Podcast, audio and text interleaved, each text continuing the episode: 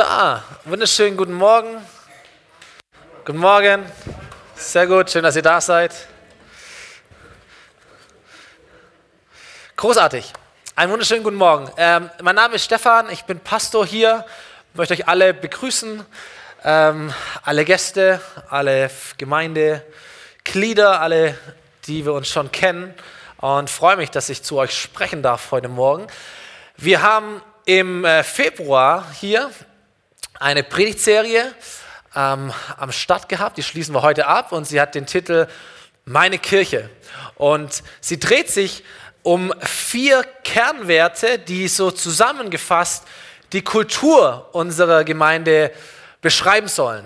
Den Geschmack, den Geruch, das Aussehen, ähm, das, wofür wir stehen wollen, die Art von Kirche, die wir sein wollen. Und vieles von dem Sehen wir schon? Sind wir schon? Wollen wir bestärken, auch definieren? Und manches müssen wir noch zusammen entwickeln. Deswegen war der Jörg gerade Thermostat für die Leidenschaft. Weil wir stehen beim Beten, ja, wir stehen im Lobpreis und Eindrücke und Gebet, das gehört zum Lobpreis dazu, oder? Und eine Gemeinde, die, die leidenschaftlich ist, die steht im Lobpreis. Amen. So ist es. So, für all diejenigen unter uns, die äh, vielleicht so ein bisschen auch am Kennenlernen der FOMI sind, ähm, genial, dass du da bist. Wir, wir, wir, wir wollen eine Gemeinde sein, die sich bewegt. Das, das Ziel, das wir haben, unsere Vision, die wir vor uns hertragen, ist, dass wir da sein wollen, damit Menschen Gott finden und damit sie starten und einen Prozess in ihrem Leben erleben, der sie immer mehr Jesus ähnlicher macht. Und da gibt es bestimmte Schritte, die man dann tun kann. Aber das ist unser Ziel. Wir sind hier, damit Menschen Gott finden. Und das Ziel ist ja das eine und das, was man so an seine Roll-Up schreibt, ist das eine. Aber wichtig ist es, und deswegen predigen wir darüber, welche Art von Kirche wollen wir sein. Und wir wollen eine Kirche sein, die geprägt und bestimmt ist von genau vier Dingen. Von Leidenschaft, von Wertschätzung, von Freude und von Exzellenz. Das war die Serie und die schließe ich heute mit uns ab. Ich glaube, dass diese vier Werte, diese Kultur, ich glaube, dass die biblisch ist ich glaube, dass es die Kultur sein wird, die wir im Himmel erleben werden. Und ich glaube auch, dass, dass es eine göttliche Kultur ist. Und so ist es mir so wichtig, darüber zu sprechen, weil ich glaube, wenn wir das verstärken, wenn wir stärker darin werden, und es liegt an jedem Einzelnen von uns, dann bringt es uns als Kirche extrem nach vorne. Und damit meine ich, dass es immer mehr dazu dienen wird, dass Vision sich erfüllt. Und dafür leben wir, oder? Genau. So, mir ist es wichtig, dass, dass jeder Gast und Gastgeber, jeder Besucher, jedes Gemeindeglied, das einfach weiß, hey, was wollen wir hier, was tun wir hier und wie tun wir die Dinge, die wir tun. Und es ist Kultur. Und heute dieser Abschluss, dieser letzte Kernwert, Exzellenz, umschrieben mit dem Titel Wir geben unser Bestes. So, das sind, das sind zwei Teile. Wir geben und unser Bestes. Und unter jedem dieser Kernwerte haben wir einfach verschiedene Dinge zusammengesammelt, verschiedene Werte, die uns wichtig sind, die, die wir äh, entwickeln wollen. Und das ist eine offene Liste. Da kann mal was dazukommen, da kann mal was wegfallen.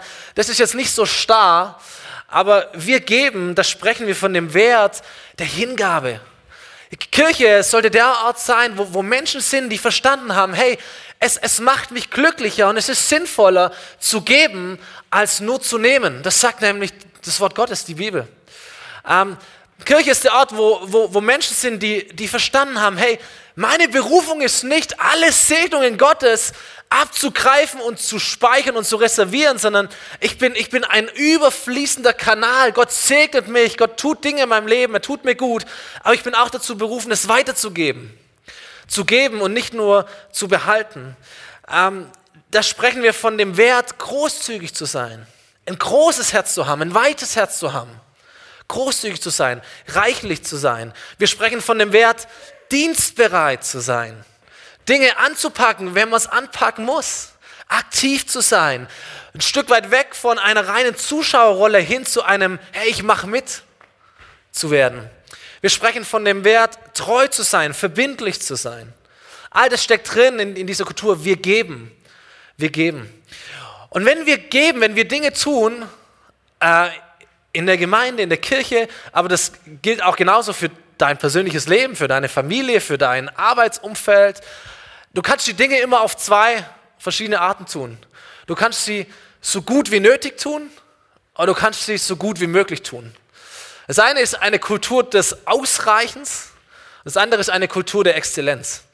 Kannst du überlegen, kannst du immer die Dinge so gut wie nötig oder so gut wie möglich tun. Auch in einer Gemeinde.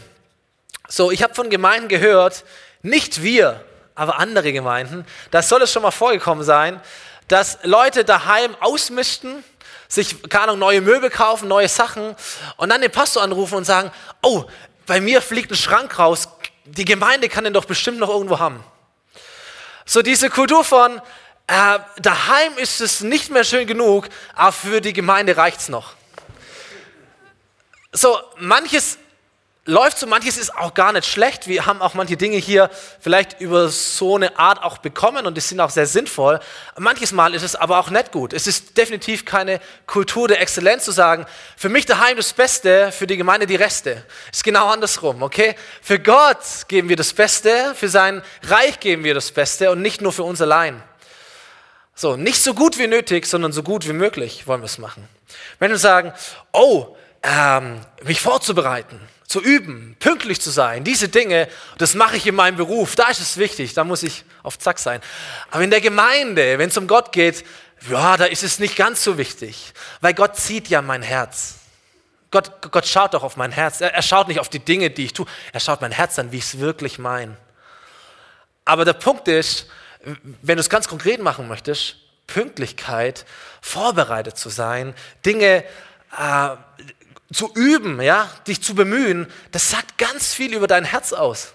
Mehr als du vielleicht denkst. Ja, Gott sieht dein Herz. Aber dein Herz hat auch immer einen Ausfluss und Dinge, die du tust oder wie du sie tust, das spricht auch über dein Herz. Okay? So, wir wollen so gut wie möglich sein. Wir wollen nicht die beste Gemeinde überhaupt sein, die es gibt auf der Welt, aber ey, wir wollen die beste Gemeinde sein, die wir sein können.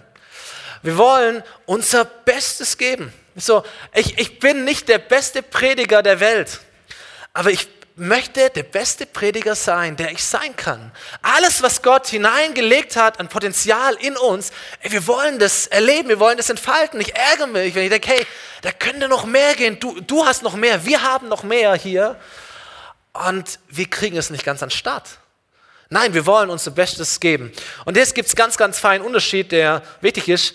Wir reden von Exzellenz, wir reden nicht von Perfektion. Perfektion sagt, du musst der Beste überhaupt sein. Exzellenz sagt, ich sei der Beste, der du sein kannst. Es geht nicht um Druck, es geht nicht um Vergleichen, es geht nicht um eine Schablone, die du erfüllen musst, sondern es geht darum zu überlegen, hey, ich möchte jemand sein, der das, was er tut, so gut wie möglich tut, der sein Bestes gibt für Gott, der exzellent ist Exzellenz zeigt. Es ist eine Haltung. Es geht nicht darum, wie viel du tust, wie viel du gibst, wie viel du investierst, sondern es geht um die Herzenshaltung, die Art, wie du die Dinge tust, die du tust. Und manchmal ist es vielleicht sogar besser, weniger zu tun, aber es exzellent zu tun, wie zu viel zu machen, aber alles nur so halbwegs ordentlich, so gut wie nötig. Nein, so gut wie möglich wollen wir es tun. So, Exzellenz, da gibt es, da gibt es auch bestimmte Werte. Der Wert der Qualität. So, wir, wir, wir wollen eine Kirche sein, die Wert auf Qualität legt, die die Dinge gut machen will. Wir sind umgeben von einer Gesellschaft, die Wert auf Qualität legt. Ich wünsche mir und ich, und ich freue mich auch darüber, dass wir, dass wir das tun, dass Menschen beeindruckt sind von dem, was sie hier erleben, was sie sehen. Äh, und sie sagen, oh, ihr habt euch vorbereitet, ihr habt euch bemüht, ihr habt euch Gedanken gemacht. Staune ich darüber, ich bin begeistert davon. Das hat etwas mit Qualität zu tun. Ähm, ich mag den, den Wert, eine zeitgemäße Kirche zu bauen. Wir sind eine Gemeinde, wir haben das sehr deutlich auch platziert in dieser Serie, mit jungen Menschen und mit alten Menschen. Und da gibt es auch kein besser, schlechter oder sonst irgendetwas. Aber was wir nicht sind, ist eine Kirche, die altmodisch ist. Und auch das ist keine Frage des Alters. Nicht alle Älteren sind altmodisch und alle Jüngeren sind nicht altmodisch. Das meine ich überhaupt gar nicht. Aber wir wollen eine Kirche bauen, die im Jahr 2019 auch hineinpasst. Okay? So, jung und alt gemeinsam, aber wir sind keine altmodische Kirche, sondern eine zeitgemäße Kirche. Darunter verstehen wir auch den Wert, sag ich mal, den, den Wert der Entwicklung, vielleicht sogar auch den Wert der Veränderung, den Wert des Fortschritts, sich diese Frage zu stellen, was können wir besser machen? Was ist der nächste Schritt für uns als Kirche? Was fehlt uns noch? Wo wollen wir hin? Und einfach neugierig zu sein, offen zu sein, Dinge auszuprobieren, Dinge zu machen und umzusetzen. Es ist der Normalzustand eines lebendigen Wesens, dass sich Dinge verändern. Ganz ehrlich, du bist heute ein anderer Mensch, als du gestern warst. Und du wirst morgen ein anderer Mensch sein, als du heute bist. Du lebst. Wenn das nicht der Fall wäre, dann, dann bist du tot. Dann veränderst du dich nicht mehr. Aber wenn du lebst, dann veränderst du dich. Konstant. Geht gar nicht anders. Und wenn Kirche lebt und wenn die Menschen in einer Kirche leben, was sie tun, dann verändert sich das immer wieder. Das ist völlig normal, ist nichts Schlimmes, es ist ein Normalzustand. Dazu dürfen wir ein Ja haben. So, Exzellenz. Woher kommt Exzellenz? Exzellenz ist nicht etwas, das sich ein Pastor ausgedacht hat oder sonst irgendjemand, sondern Exzellenz findest du, wenn du Gott anschaust. Wenn du die Bibel aufschlägst, die ersten Seiten blätterst, dann findest du einen Gott, der das Beste gibt.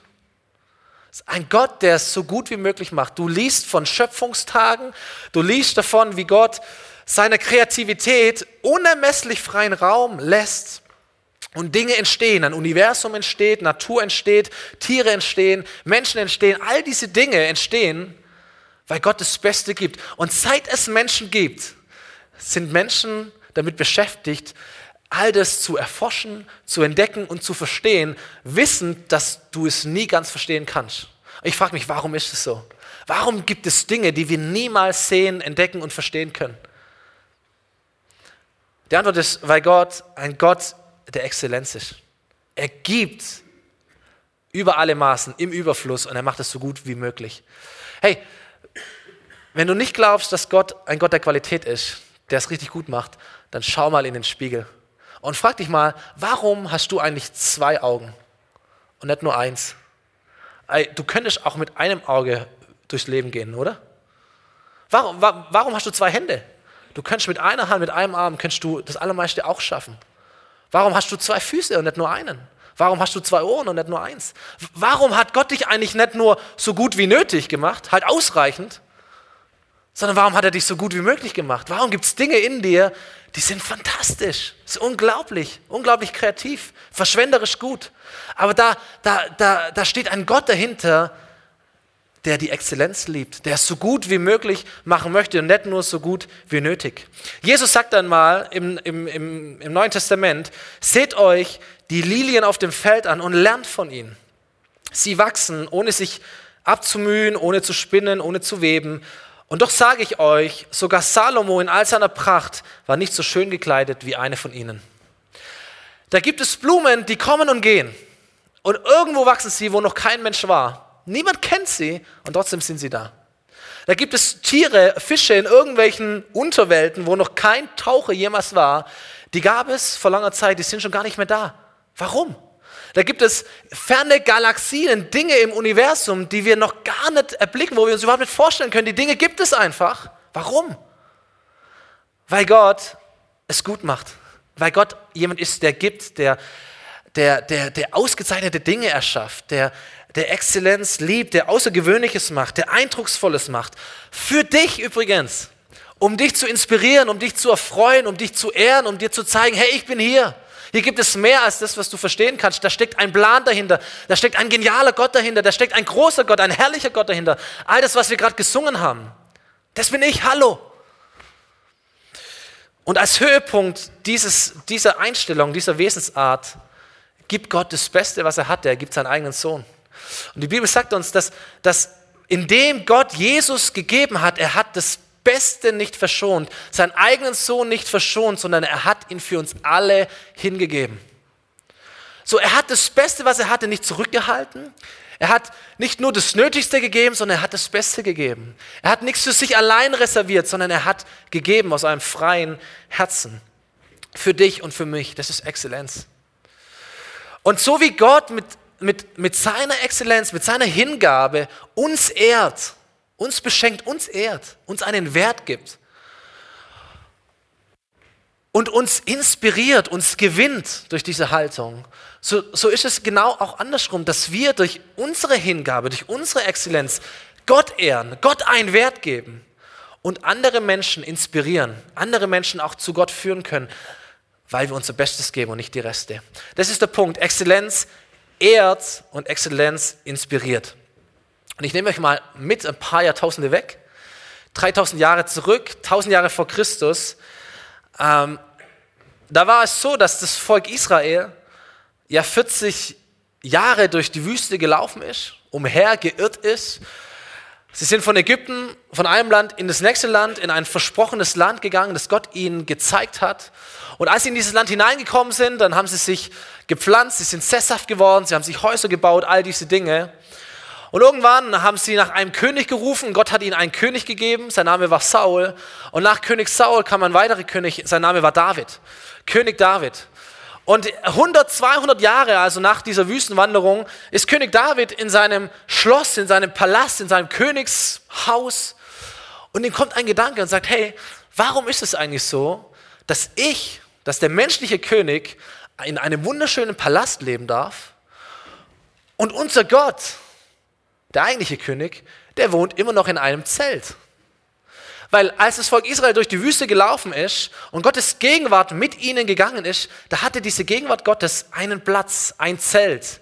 Man nennt es die Stiftshütte, das Zelt der Begegnung. Es war ein Zeltareal, da haben die Priester geopfert, da konnte man Gott begegnen, da äh, hat Mose mit Gott gesprochen und all diese Dinge. Und so ist dieses Zelt immer mitgewandert mit dem Volk Israel. Und als sie dann in ihrem Land waren und alle hatten Häuser, Gott war immer noch in diesem Zelt drin. Und David denkt sich, ey, es kann nicht sein, dass wir mit Gott nur so gut wie nötig umgehen. Wir sollten mit Gott so gut wie möglich umgehen. Und dann macht er Pläne von einem herrlichen Palast, den er bauen möchte für Gott. Aber er baut ihn gar nicht selber, sondern sein Sohn Salomo baut ihn dann später. Aber die Pläne, die ganzen Vorbereitungen kommen von König David. Und ich möchte euch mal eine längere Passage vorlesen, ähm, um euch zu zeigen, mit welcher Exzellenz diese Menschen ein Haus für Gott gebaut haben. So, die Situation ist folgende. David holt seine ganzen ähm, Leiter zusammen, die Leiterschaft des Volkes, und dann erzählt er ihnen folgende Dinge. Und ich lese mal aus dem Buch der ersten Chronik. Das ist übrigens ein geniales Buch. Die Königebücher und die Chronikbücher im Alten Testament. Lohnt sich definitiv mal zu lesen. Okay, er sagt zu ihnen, 1. Chronik 29. Mein Sohn Salomo, den Gott den Gott erwählt hat, ist noch jung und unerfahren. Die Aufgabe, die vor ihm liegt, ist groß, denn er soll nicht einen Palast für Menschen bauen, sondern für Gott, den Herrn. Ich habe schon so viel Material für den Bau des Hauses meines Gottes zusammengetragen, wie ich konnte. Gold, Silber, Bronze, Eisen und Holz für die Geräte, die daraus hergestellt werden, sowie große Mengen an Onyxsteinen, anderen Edelsteinen und Marmor. Weil mir das Haus meines Gottes so wichtig ist, möchte ich, dass all mein privater Besitz an Gold und Silber ebenfalls für das Haus meines Gottes verwendet wird. Zusätzlich zu dem, was ich bereits für den heiligen Ort gesammelt habe, gebe ich nun 3000 Talente Gold aus Ophir und 7000 Talente reinen Silbers für die Auskleidung der Wände des Gebäudes und für die übrigen Gold- und Silberarbeiten, die von Kunsthandwerkern ausgeführt werden. Wer ist nun bereit, heute ebenfalls etwas für den Herrn zu geben?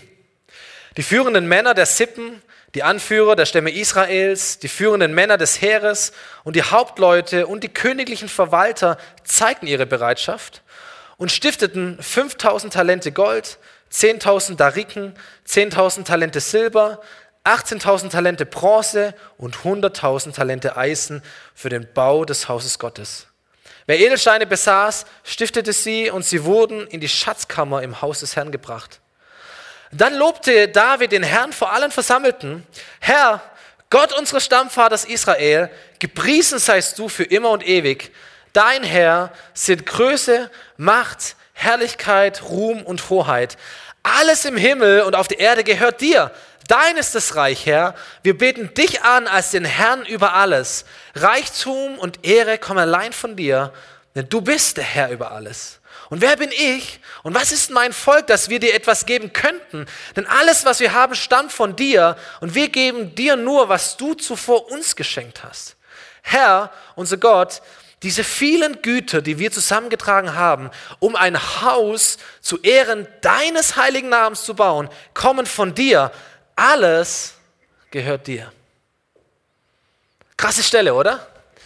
So, als ich das gelesen habe, dachte ich, wow, was für ein, Was für ein Herz von David sagen, ey, wir bauen hier Gott ein Haus, um seinen Namen zu ehren und wir geben das Beste, was es gibt, um dieses Haus zu bauen.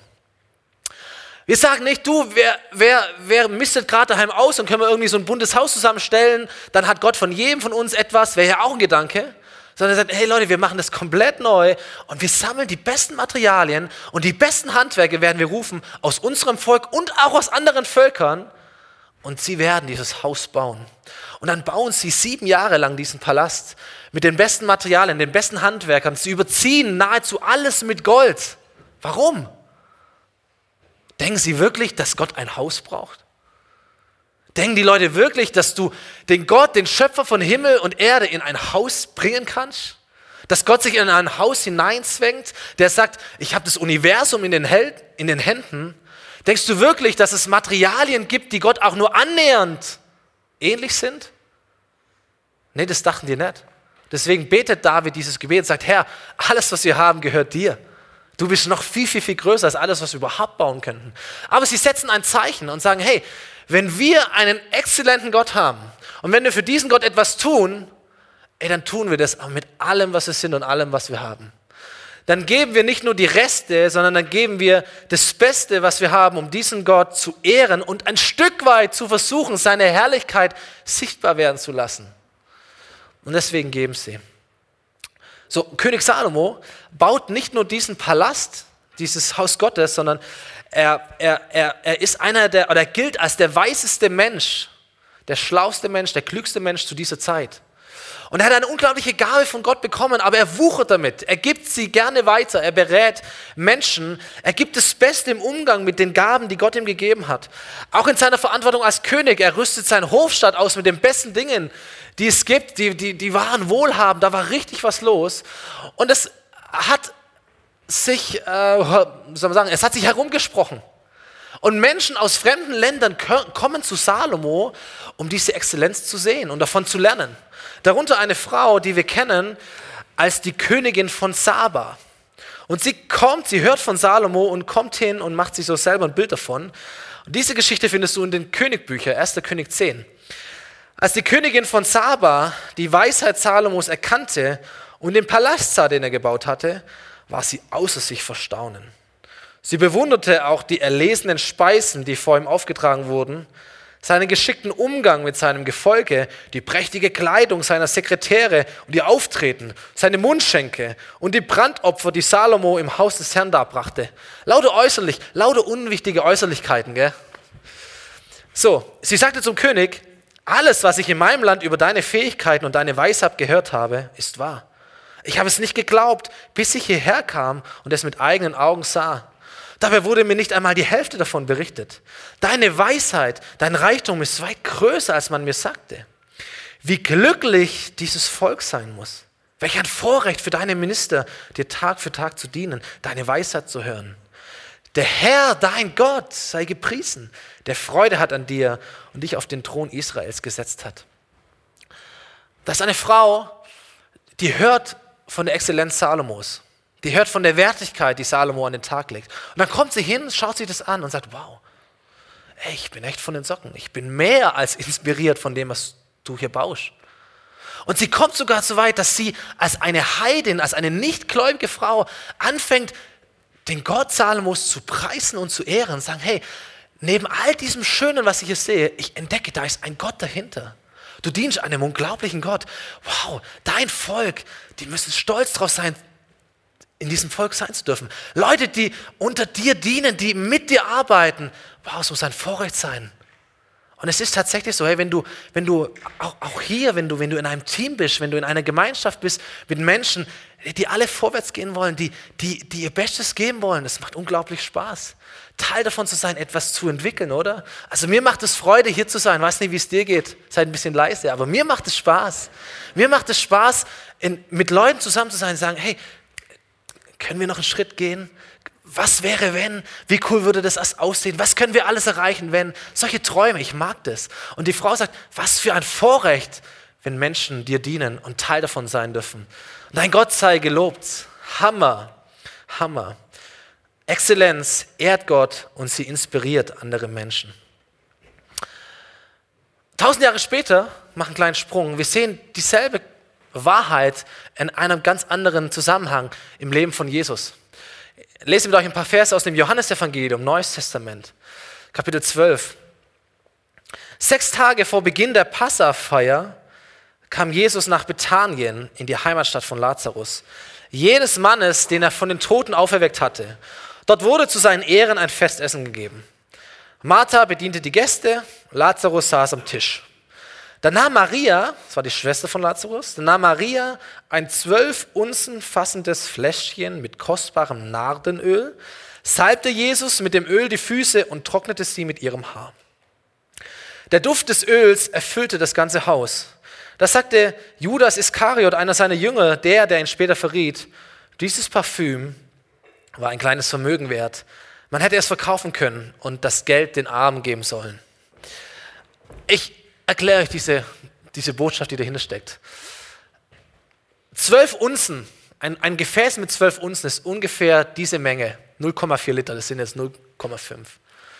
Ein kostbares Nardenöl diese Größe hatte damals den Wert von ungefähr 300 Denaren. Das war das durchschnittliche Jahresgehalt eines Arbeiters.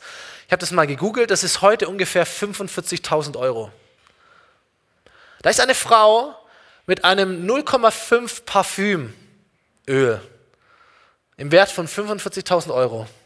Sie feiern ein Fest für Jesus und als Höhepunkt kommt diese Frau und, und sie gießt eine ganze Flasche aus zu den Füßen von Jesus. Ich habe überlegt, ob ich euch das mal zeigen sollte, wie lange es dauert und was für eine Menge 0,5 Liter ist. Ey, da war, da war, ich, ich weiß gar nicht genau, wie das war. Da, ich stelle mir vor, da war eine Lache auf dem Boden, eine richtige Ölpfütze. Weil diese Frau, die, die nimmt nicht nur ein paar Tropfen Öl, sondern die nimmt diese ganze Flasche und die kippt diese Flasche aus über die Füße von Jesus. Und dann trocknet sie seine Füße mit den Haaren. Auch das stelle ich mir krass vor. Ich möchte nicht wissen, wie die Haare nachher ausgesehen haben oder gerochen haben oder was auch immer. Aber was für eine Verschwendung, oder? 0,5 und 0,4 Liter Öl über die Füße von Jesus. 45.000 Euro über die Füße von Jesus. Und ich, ich, ich habe mich gefragt, ey, wie hätte ich reagiert? Bin ich mehr ein Judas, der sagt, was für eine Verschwendung. Jesus schaut doch auf das Herz. Maria, als ob Jesus es wichtig ist, welche Art von Öl das ist. Sind wir jetzt gesetzlich? Es geht doch nicht um die Art des Öls, es geht doch auch nicht um die Menge des Öls, es geht doch um die Haltung dahinter, es geht doch um deine Herzenshaltung, Maria. Kannst du doch auch Jesus ehren, musst ja nicht die ganze Flasche nehmen, kannst du auch die halbe Flasche nehmen, kannst du auch ein paar Tropfen nehmen. Oder sind wir wie Maria, die sagt, ey, ich ehre Jesus mit dem Besten, das es gibt, das ich habe, weil er mich ehrt mit dem Besten, was er mir hat, was er mir gibt. Hammer, oder? Judas, so gut wie nötig, schwäbisch. Maria, so gut wie möglich. Nicht die Frage, was ist ausreichend, sondern was ist möglich. Nicht die Haltung von so gut wie nötig, sondern die Haltung so gut wie möglich. Exzellenz ehrt Gott. Und dann ist mir ein Satz in dieser Geschichte aufgefallen, wo es heißt, der Duft des Öls erfüllte das ganze Haus. Ich weiß nicht, wie dieses Haus gerochen hat, wenn du so einen halben Liter Öl ausleerst. So, wir machen Parfüm, wir Männer oder Frauen. So drei, vier Spritzer, das riecht auch schon. Aber wie muss ein, ein halber Liter Öl riechen? Kannst du mal, morgen, wenn du ins Geschäft gehst, gehst du mal so ein, deine Parfümflasche, schraubst ein Ding ab und kippst das Ding mal drüber. Was wird passieren? Definitiv werden es Menschen merken. Und das ist der Punkt. Definitiv werden es Menschen merken. Der Duft des ganzen Öls erfüllte das ganze Haus. Exzellenz ehrt nicht nur Gott, sondern es inspiriert andere Menschen. Das, was die Frau getan hat, war die, die Salbung von Jesus, die war nicht nur für Jesus, sondern die hat das ganze Haus erfüllt. Da waren noch ganz viele andere Menschen, die haben das gesehen, die haben das gerochen, die wurden inspiriert, mit hineingenommen in diese Szenerie. So Exzellenz ehrt nicht nur deinen Gott, sondern sie inspiriert auch anderen Menschen. Und ich dachte mir, hey, welcher Duft soll eigentlich von meinem Leben ausströmen? Und wie weit soll dieser Duft ausströmen? Ich habe gedacht, wie cool wäre es, wenn der Duft meines Lebens auch mein ganzes Haus, meine ganze Familie erfüllt und inspiriert. Der Duft meines Dienstes soll meine Kirche erfüllen. Und zwar positiv. Und der Duft meiner Kirche soll die ganze Stadt erfüllen. Ist das eine gute Vision? Der Duft, den wir verbreiten, die Kultur, die wir verbreiten, das soll nicht nur Gott ehren, sondern sie soll anderen Menschen etwas über Gott erzählen. Machen wir uns nichts vor. Alles, was wir tun und wie wir es tun, erzählt anderen Menschen etwas über Gott. Die Art und Weise, wie wir Dinge tun, erzählt den Menschen etwas über Gott. Du kannst hier im, im Lobpreis sein und kannst die herrlichsten Texte können wir hier anbeamen. Aber wenn dein Gesicht das nicht strahlt, es erzählt etwas über Gott. Und du kannst von einem exzellenten, großherzigen Gott erzählen und selber Knickebein sein. Es erzählt etwas über Gott. Es erzählt etwas über die Wertigkeit, die Gott hat in unserem Leben. Oder andersrum, Exzellenz und Hingabe zeigt, ey, dieser Gott, für den sich Menschen so investieren, er muss etwas Besonderes sein. Er muss etwas Besonderes sein. Das war die Reaktion dieser Königin von Saba. Ey, ihr gebt alles für diesen Gott. Dieser Gott muss etwas Besonderes sein. Vielleicht auch die Reaktion in diesem Haus von Maria. Du gibst ein ganzes halben Liter Öl in dieser verschwenderischen Menge über die Füße Jesu. Über die Füße, nicht mal über den Kopf, über die Füße, über die dreckigen, stinkenden Füße kippst du das nicht. Dieser Mensch muss etwas Besonderes sein. So, der Duft erfüllte das ganze Haus.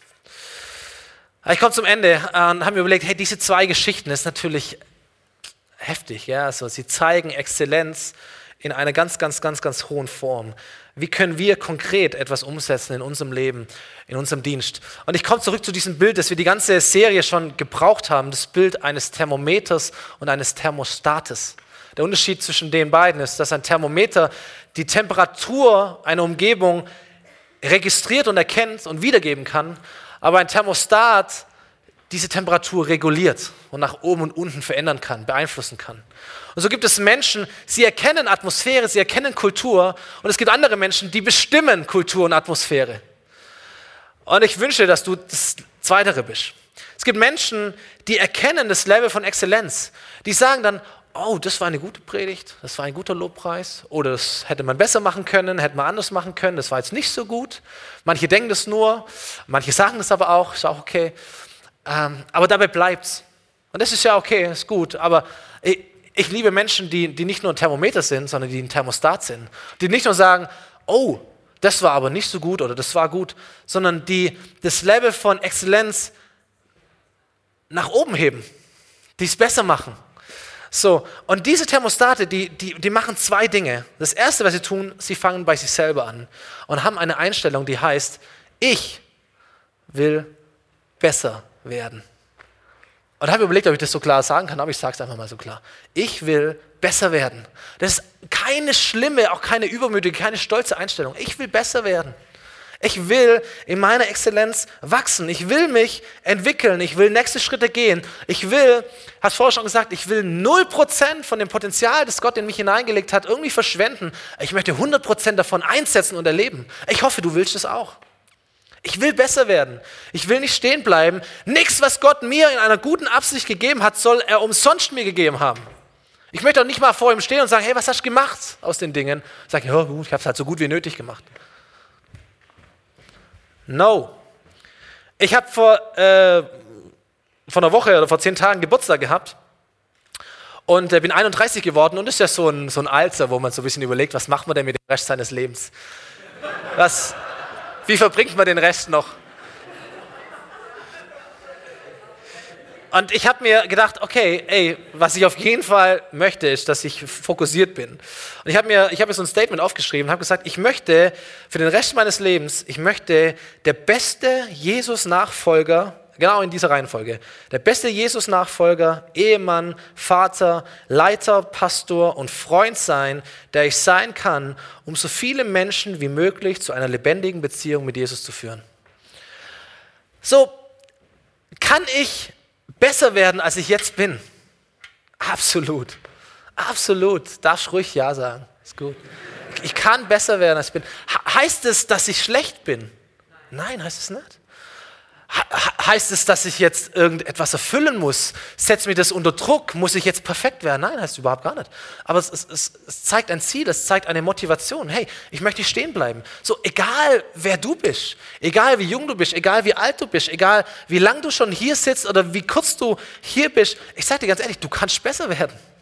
Da, da, gibt es mehr, das Gott für dich hat. Bitte bleib nicht stehen. Du kannst 60, 70 Jahre alt werden. Sagt, ey, du, da hat, der, der, Grund, warum du noch hier bist, ist, weil Gott noch etwas vorhat. Weil sonst. So, da, da gibt es noch etwas zu tun, da gibt es noch etwas zu erleben, da gibt es noch eine Berufung, die ist größer als das, was du vielleicht bisher tust oder gelebt hast. Gott ist mit dir noch nicht fertig. Amen. Gott ist mit dir noch nicht fertig. Da gibt es noch etwas zu lernen. Gibt es immer einen nächsten Schritt, den du gehen kannst. So, egal wer du bist, bleib nicht stehen, entwickel dich weiter, werde besser. Und, und, und tu mal den Stolz beiseite, dass das dir ein 31-Jähriger sagen muss oder darf oder möchte. So, das, ist, das hat etwas mit Demut zu tun, sagen, okay, uh, vielleicht gibt es ja wirklich noch einen nächsten Schritt. Vielleicht greife ich nochmal an, vielleicht schaue ich mal was anderes zu machen, vielleicht öffne ich mich mal, vielleicht habe ich mal ein Jahr dazu und so, hey, cool, go for it, lass mal machen. Ich will besser werden. Ist doch schön. Und die zweite Art, wie Thermostate das Level der Exzellenz anheben, dann darf die Band auch nach vorne kommen, ist nicht nur so an sich selber zu arbeiten sagen, okay, ich will besser werden, ist schon mal großartig, sondern sich in andere Menschen zu investieren, andere Menschen zu ermutigen, ein Vorbild zu sein, um ihnen zu helfen, besser zu werden. Eine einfache Frage, die du, die du stellen kannst, ey, wie kann ich dir helfen, wie kann ich dich unterstützen? Für was kann ich beten, damit du in die Spur kommst, die Gott in dein Leben gesetzt hat? Wie, wie, wie kann ich dir helfen, damit du dein Potenzial entfaltest, das, das Gott in dich hineingestellt hat? Wenn du hier bist, du bist ein Leiter von einem Team, von einer Gruppe äh, oder was auch immer, ist eine Frage, die du, die du dir stellen kannst, die du anderen Menschen stellen kannst. Hey, ich bin für euch verantwortlich, ich mag euch. Wie kann ich, wie kann ich euch helfen, euch zu entwickeln? Und vielleicht bist du so ein Mitarbeiter und da, und da ist ein Leiter, der für dich Verantwortung trägt. Du kannst die gleiche Frage stellen. Ey, was kann ich tun, um es dir besser zu machen? Was kann ich tun, um dir zu helfen? Wie kann ich dich unterstützen? Wie kann ich für dich beten? Was kann ich beten für dich? Das ist cool. Du kannst herkommen und sagen, hey, meine Gemeindeleitung, mein Pastor, mein Lebensgruppenleiter, ich möchte, dass du besser wirst. Ich, ich, ich möchte, dass, dass du hineinkommst in das, was Gott für dich hat. Sag mir, was kann ich tun? Wie kann ich dir helfen? Ist das eine gute, demütige Art? Wie, wie kann ich dich unterstützen dabei, dass du vorwärts kommst? Das sind Thermostate. Sie fangen bei sich selber an und sie ermutigen andere. Und das ist so ein bisschen so dieser Traum, den, den ich habe für uns als Gemeinde, einer der Träume. Zu sagen, hey, wie cool ist es, wenn wir, wenn wir eine Kirche sind, wo viele Menschen dazukommen, wo jeder motiviert ist, den nächsten Schritt zu tun, sich Gott hinzugeben, mit dem Besten, was er hat, Gott zu ehren, andere Menschen zu inspirieren.